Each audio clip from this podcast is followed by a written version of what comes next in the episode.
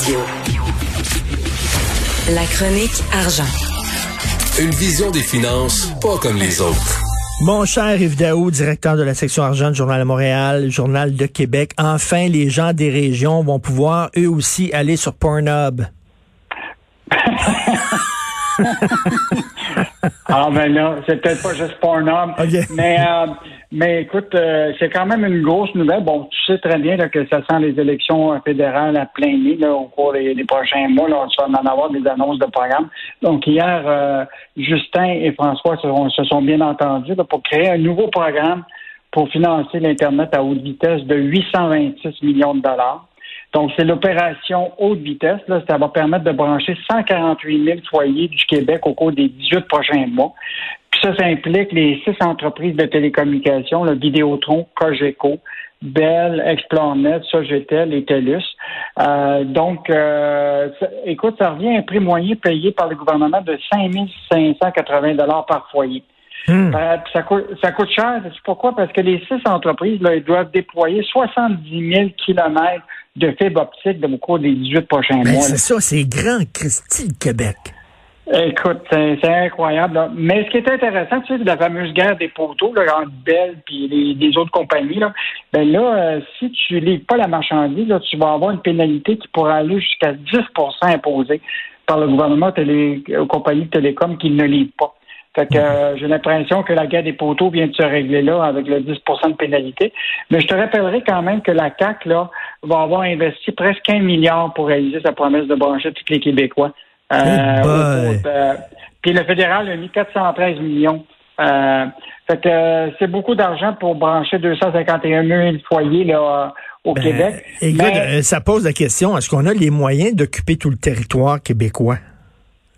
Ben, je pense que ça se pose cette question-là, mais je pense que toute la question du télétravail, le développement en région, de maintenir des jobs en région, hmm. tu ne peux pas maintenir des jobs en région si tu n'as pas d'Internet haute vitesse. Tout à fait.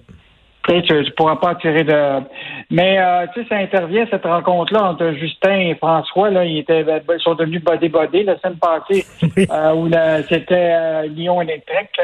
donc, je pense que ces, ces annonces-là vont se multiplier au cours des prochaines semaines.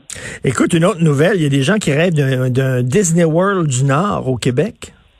Oui, écoute, on a eu des, on a appris ça hier en exclusivité. C'est Jean-Michel Genois Gagnon.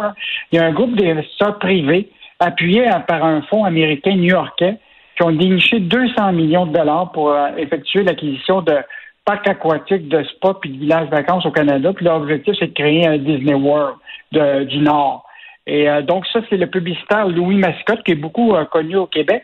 Puis une famille que je connaissais pas, les promoteurs Antoine et Joseph Malouf, qui ont lancé un fonds qui s'appelle le Fonds de relance post-COVID. Mmh. et justement, cette famille Malouf-là que qu'on a appris, c'est des promoteurs qui ont notamment une compagnie qui s'appelle Malouf International. Et euh, sur leur site Internet, ils disent qu'ils sont impliqués dans des parcs d'amusement euh, un peu partout, y compris en Europe. Puis au Québec, euh, ils ont le, parc réco, récréo-touristique, le Roland à Saint-Adèle, qui prévoit la sortie de terre prochainement. puis c'est un investissement qui est de 200 millions de dollars. Donc, quand même une nouvelle intéressante. Tu vois quand même que des gens qui sont intéressés à l'investissement privé au Québec. Et mais je veux juste rappeler qu'aux États-Unis, là, euh, il y a 40 euh, parcs euh, thématiques comme la Ronde, Six Flags et d'autres ben qui ont ouvert leurs portes en mars. Puis il paraît que ça marche beaucoup. Là. Fait que j'ai l'impression ah qu'il y a du monde qui se il y a du monde qui se prépare pour la, relance économique. Mais nous autres, on a l'hiver, hein? Fait que si on a un parc thématique, il faut que ça tienne compte de, de la température. Il faut jouer avec l'hiver.